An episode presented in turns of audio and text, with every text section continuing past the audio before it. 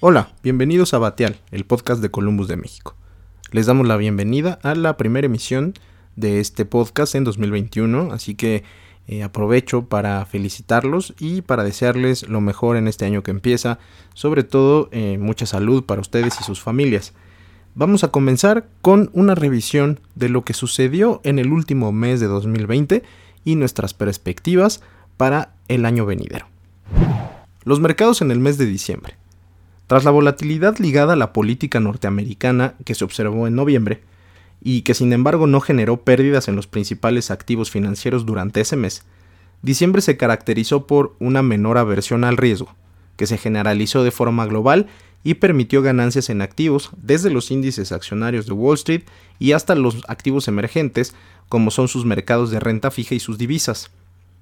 Este optimismo, que continuó en los primeros días de enero de 2021, obedeció a la perspectiva de que por un lado el estímulo fiscal en Estados Unidos se mantendrá e incluso pudiera incrementarse con Joe Biden y la mayoría demócrata en el Congreso a la cabeza, y por otro lado, con mayor relevancia para otras economías, por el desarrollo y reciente inicio de aplicación de distintas vacunas contra el coronavirus, y a pesar de un mayor número de contagios a nivel mundial hacia el cierre del año, incluso con nuevas cepas del virus.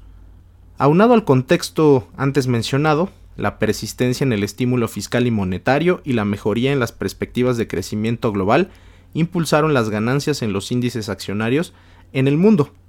El índice mundial AGWI avanzó 4.5%, el S&P 500 3.7% y la bolsa mexicana 5.5% durante el doceavo mes del año pasado, cerrando 2020 con ganancias anuales. Como sucedió en buena parte del año, los avances se concentraron en emisoras del sector tecnológico, por lo que el índice Nasdaq fue el de mayores ganancias en diciembre, acumulando más de 40% anual. En lo que respecta al mercado de renta fija, aunque la expectativa de acción por parte de los bancos centrales alrededor del mundo sigue anticipando un escenario de tasas bajas por un periodo prolongado de tiempo, el descenso en la aversión al riesgo y las perspectivas de crecimiento, que pudiera implicar moderar los estímulos en un futuro próximo, hicieron subir la curva de rendimientos en dólares. Al momento se ubica en su mayor nivel de los últimos 12 meses, sobre el 1.2%. En ese mismo sentido, la curva local se favoreció del contexto global, observando descensos generalizados en las tasas de interés, particularmente en los bonos de mayor plazo. El de 10 años, por ejemplo, cerró 2020 sobre el 5.62%, después de haber alcanzado al cierre de octubre niveles de 6.10%. El contexto antes mencionado también se reflejó en una constante depreciación de la divisa norteamericana, medido a través del dólar index o DXY. En diciembre se mantuvo sobre sus mínimos de los últimos dos años. Ante esto, el peso, al igual que otras monedas y activos emergentes, se apreció hasta romper a la baja nuevamente las 20 unidades por dólar, aunque en los primeros días del año volvió a dicho nivel al incrementarse la volatilidad en algunos activos. ¿Qué esperar en 2021? El fin de la crisis del COVID-19 está ahora a la vista, pero el camino hacia la recuperación todavía puede ser accidentado en los próximos trimestres a medida que los gobiernos se afianzan a controlar el virus, particularmente a medida que los factores estacionales lo hacen más difícil durante el invierno y que el proceso de vacunación se lleva a cabo con los problemas de logística, distribución y aplicación correspondientes. Los datos de actividad de alta frecuencia muestran el grave efecto que las restricciones en Europa y otras economías al cierre del año han tenido, frenando la economía.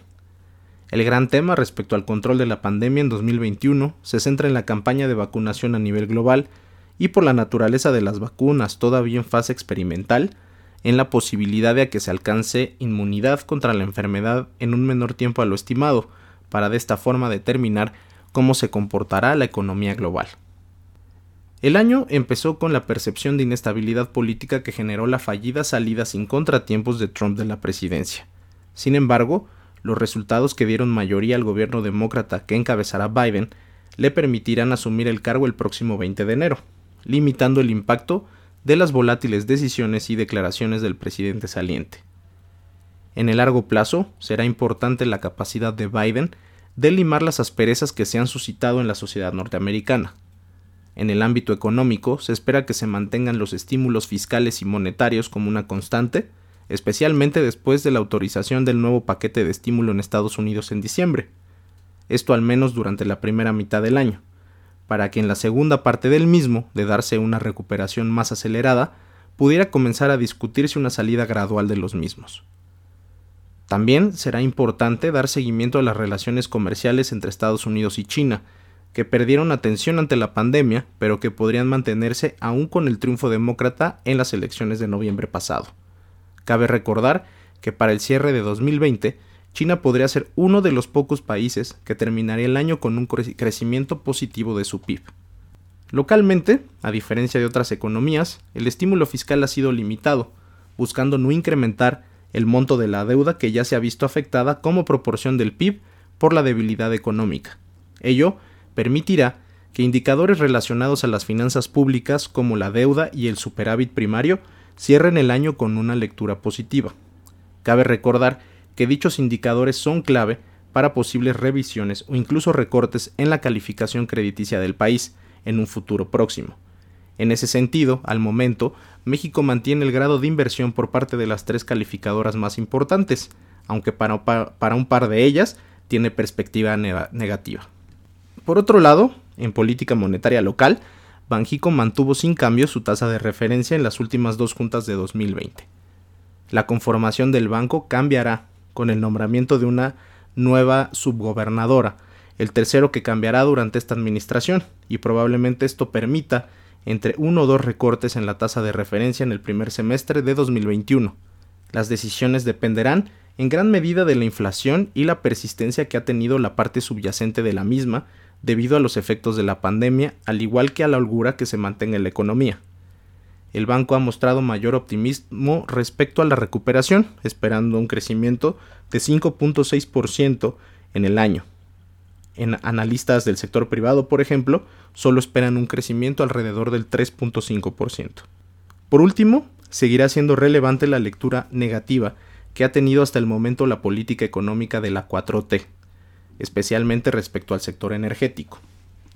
Es importante recordar que durante 2021 aparecerán riesgos asociados a este tema. Para finales del primer semestre, la elección de gobernadores y legisladores más grande de la historia, que tiene el potencial de funcionar como referéndum del gobierno de López Obrador. Para el último trimestre del año, con la presentación del presupuesto 2022, la posibilidad de una reforma fiscal que pudiera darle sustento a los ingresos futuros del gobierno, tras el uso de recursos considerados no replicables, como fondos de estabilización, fideicomisos y recortes en salarios y otros gastos del sector público. En conclusión, nuevamente el año que empieza representará retos importantes para la toma de decisiones de inversión, y habrá que estar muy pendientes de todos los eventos e indicadores que se presentarán desde los primeros días de este. La crisis pandémica entrará en una nueva fase, lo que nos invita a ser moderados en nuestras expectativas. Si bien es cierto, actualmente observamos un desmesurado optimismo en diversos activos financieros, consideramos que la falta de precedente de un evento similar nos impide anticipar que las tendencias que hemos observado desde el cierre del año pasado se mantendrán, lo que nos compromete a seguir de cerca y de forma constante la evolución del 2021. Con esto concluimos el primer podcast de este año. Les agradecemos a todos la confianza de seguir eh, nuestro contenido y los invitamos a estar eh, muy pendientes ya que próximamente podrán encontrar nuevos contenidos similares en nuestros canales, en nuestro blog y en nuestras redes sociales. Que tengan un gran año, eh, les mando un cordial saludo, hasta luego.